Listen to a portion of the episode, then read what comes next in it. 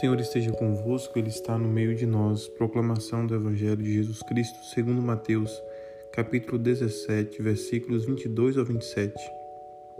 Naquele tempo, quando Jesus e seus discípulos estavam reunidos na Galileia, ele lhes disse: O Filho do homem vai ser entregue nas mãos dos homens.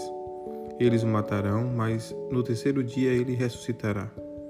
E os discípulos ficaram muito tristes. Quando chegaram a Cafarnaum, os cobradores de impostos do templo aproximaram-se de Pedro e perguntaram: O vosso mestre não paga o imposto do templo? Pedro respondeu: Sim, paga.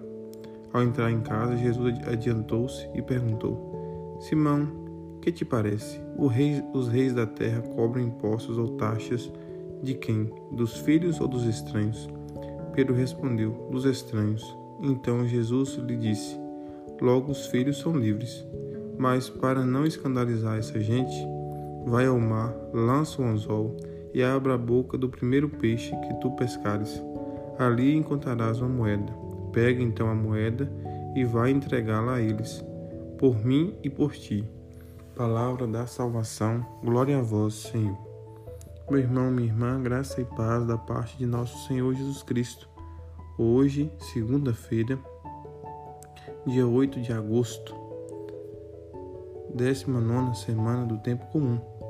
Nós vemos Jesus caminhando com os discípulos em, na Galiléia, em Cafarnaum, e é ele primeiro apresenta que vai morrer, será entregue.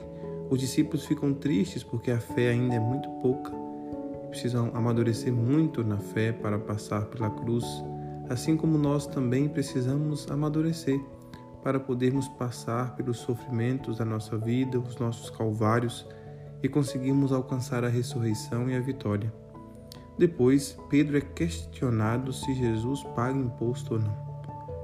Pedro diz que sim, Jesus vai dar uma catequese a Pedro e aos discípulos. Deve ser cobrado o imposto dos estranhos e não dos filhos. Jesus é judeu, participa ali e tudo.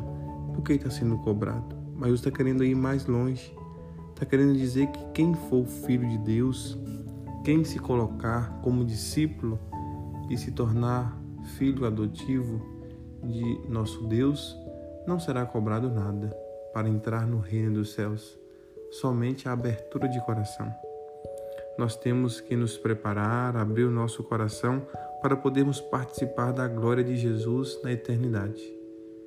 Nós temos que nos preparar desde hoje, não esperar amanhã, mas começar essa preparação hoje nos arrumar para chegar ao céu, nos organizar para isso, não com bens materiais, mas com as nossas boas obras e com o nosso empenho.